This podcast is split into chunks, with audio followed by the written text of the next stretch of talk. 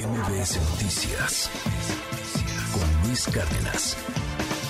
Tengo en la línea al comisionado del, INAI, Adrián Alcalá, para hablar sobre este tema y pues sobre algunas otras cosas que están pasando en el instituto.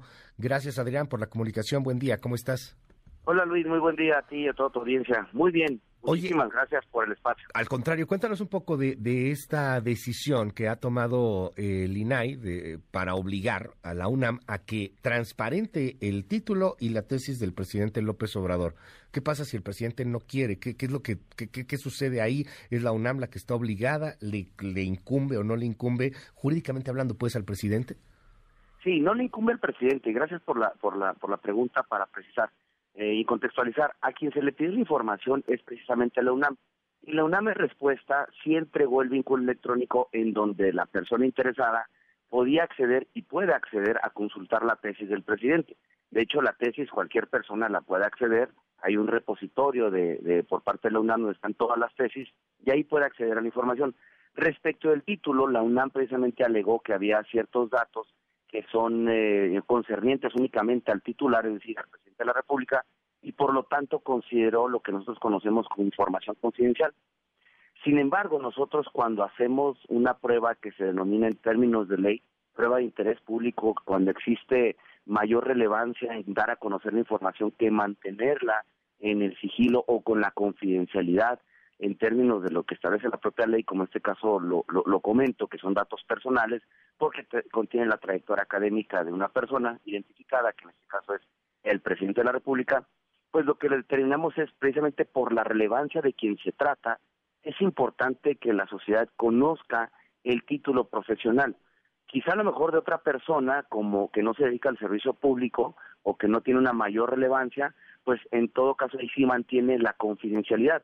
Pero en este caso, por tratarse de un servidor público del más alto nivel, nosotros hicimos pues, una prueba de ponderación, que así lo establece la ley, y determinamos precisamente que por la rendición de cuentas, la trascendencia, es importante que esta persona en particular y toda la sociedad conozca precisamente del título profesional.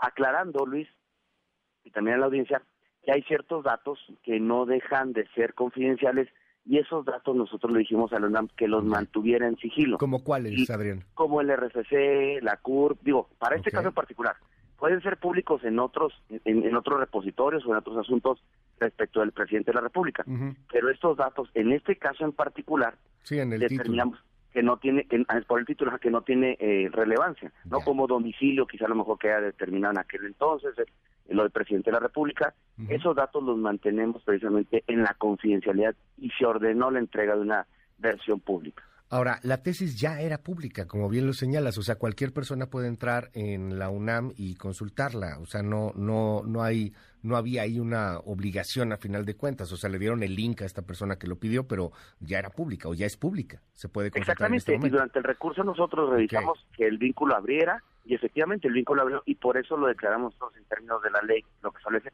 ese agravio como infundado.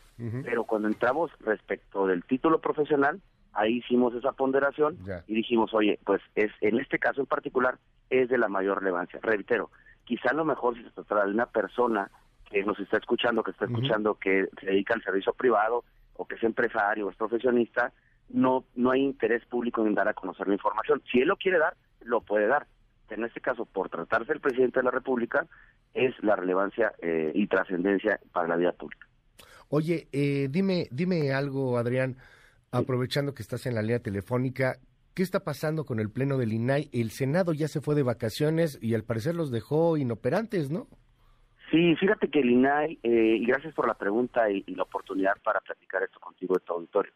Eh, efectivamente, nosotros a partir del primero, del día hábil siguiente, es decir, a partir del, del 10 de abril, porque el día, la siguiente semana entramos en receso, eh, ya no tendremos el quórum que establece la propia ley para poder sesionar semanalmente y resolver casos como este o casos como el de ayer que resolvimos de la comisionada este Julieta del Río, de la comisionada presidenta, casos de Cejalmex, otros casos que son relevantes para la vida eh, pública, alrededor resolvemos cada semana de 500 recursos en acceso a datos. Sin embargo, las demás áreas del instituto sí vamos a seguir funcionando. Por ejemplo, para que se verifique el cumplimiento de esta resolución en particular en contra de la UNAM, la Dirección de Cumplimiento y Responsabilidades realizará su trabajo y ellos tienen las facultades para verificar que se cumpla con este mandato. Tendremos otras áreas como capacitación, difusión, socialización del derecho, las solicitudes, van a seguir operando, es decir, el sistema de solicitudes de información va a estar funcionando y los sujetos obligados están precisamente obligados a entregar la información en términos de ley. Lo único bueno, lo único y trascendental es que no vamos a poder definir o resolver semana tras semana, que es un eje, pues, eh, básico o, la columna, pues, vertebral del instituto, es garantizar precisamente el acceso y la protección de datos personales. Te aprecio muchísimo que nos hayas tomado esta comunicación aquí en MBS Noticias. Es Adrián Alcalá, comisionado en el INAI. Gracias, Adrián. Muy buenos días. Al contrario, muchísimas gracias, Luis. Buen día. Buen fin de semana. MBS Noticias. Luis Cárdenas.